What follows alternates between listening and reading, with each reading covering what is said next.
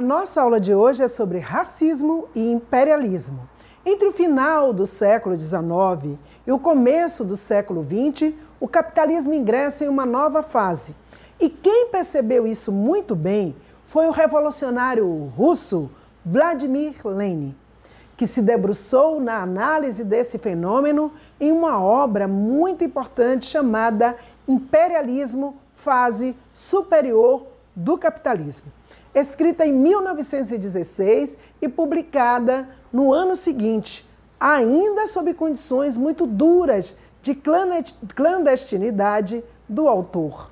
Essa fase imperialista do capitalismo é marcada pela dominância dos monopólios e do capital financeiro. E isso tem uma consequência importantíssima. De acordo com Lene, abre aspas, a dominação do capital financeiro em vez de atenuar as desigualdades e as contradições da economia mundial, o que faz é acentuá-la. Esse período é marcado pelo enorme incremento da indústria e por um processo acelerado de concentração da produção em um número cada vez menor de empresas e conglomerados.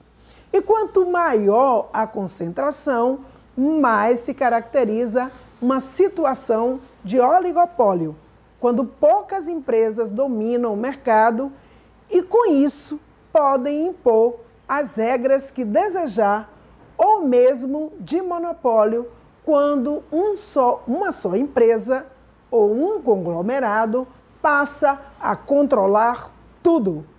Esse fenômeno confirma a justeza do que Marx havia escrito no século anterior, de que, abre aspas, a livre concorrência, defendida pelos economistas burgueses, levaria a uma concentração cada vez maior de capital nas mãos de poucos. Esse fenômeno confirma a justeza do que Marx havia escrito no século anterior de que a livre concorrência, defendida pelos economistas burgueses, levaria a uma concentração cada vez maior de capital nas mãos de poucos. Os bancos passam a cumprir um novo papel. À medida em que vão aumentando as operações bancárias e se concentram no número menor de estabelecimentos, de modestos intermediadores, intermediadores que eram, o sistema financeiro passa a ser protagonista da dinâmica de funcionamento do capitalismo. O capital financeiro concentrado em poucas mãos obtém um lucro enorme e cresce cada vez mais. Tudo isso tem relação com o aguçamento de contradições do próprio capitalismo. Uma das principais consequências foi a Primeira Guerra Mundial, que Lenin qualificou como uma guerra imperialista pela partilha do mundo, pela divisão e distribuição das colônias, das esferas de influência, do capital financeiro, etc. O imperialismo e o racismo é um tema que está na ordem do dia. No livro Rebelião de Senzala, de Clóvis Moura, ele aborda a diferença entre a escravidão clássica e a escravidão moderna. Segundo Moura, esta última surgiu no momento em que o escravo não era mais um homem alienado dentro da sua própria estrutura local, mas se alimentava, se alienava, melhor dizendo, por forças exteriores. Segundo ele, esta última surgiu no momento em que o escravo não era mais um homem alienado dentro da sua própria estrutura local, mas se alienava por forças exteriores, por um conjunto exógeno de circunstâncias. A escravidão era explorada pelas metrópoles, sem que nos seus sistemas de estratificação social locais se verificasse esse tipo de trabalho, diz Moura. A existência da escravidão nas colônias proporcionou o desenvolvimento do capitalismo industrial nas metrópoles. Podemos dizer, portanto, que, como cimento dos alicerces da sociedade capitalista, a escravidão, durante um período de tempo relativamente longo, foi um dos seus elementos mais importantes, porque foi sobre esses alicerces escravistas que os impérios construíram seu poderio econômico, tecnológico, bélico. Atrasaram o desenvolvimento do continente africano e de grande parte das colônias nas Américas, principalmente América Latina e Caribe, e se distanciaram do que hoje se chama países periféricos. O tráfico transatlântico de seres humanos para servir a escravidão nas Américas foi resultado da ação dos impérios. E na fase neoimperialista, eles alavancaram, avançaram com a partilha da África por grandes potências europeias. Partilha que foi consagrada na Conferência de Berlim 1884 a 1885, que distribuiu o território africano para a Inglaterra, a França, Portugal, Itália, Alemanha, Bélgica e outras potências. Não bastava a pilhagem de carne humana. Usaram os avanços científicos e tecnológicos para avançar sobre os territórios antes desconhecidos e que se revelaram fontes de enorme riqueza natural, abertura de novos, novos mercados e maior possibilidade de acúmulo de capital. O capital não tem moral. O lucro está acima da vida e da soberania dos povos. Houve também a partilha da Ásia entre as potências europeias. A Índia foi dominada por Portugal e Inglaterra. Portugal também dominou o Sri Lanka, Macau, Malaca. A Indonésia foi dominada pela Holanda e as Filipinas pela Espanha e também os Estados Unidos, ainda no século XIX. Uma das maiores crueldades do imperialismo foi o esmagamento do Haiti, que realizou sua revolução escrava em 1804.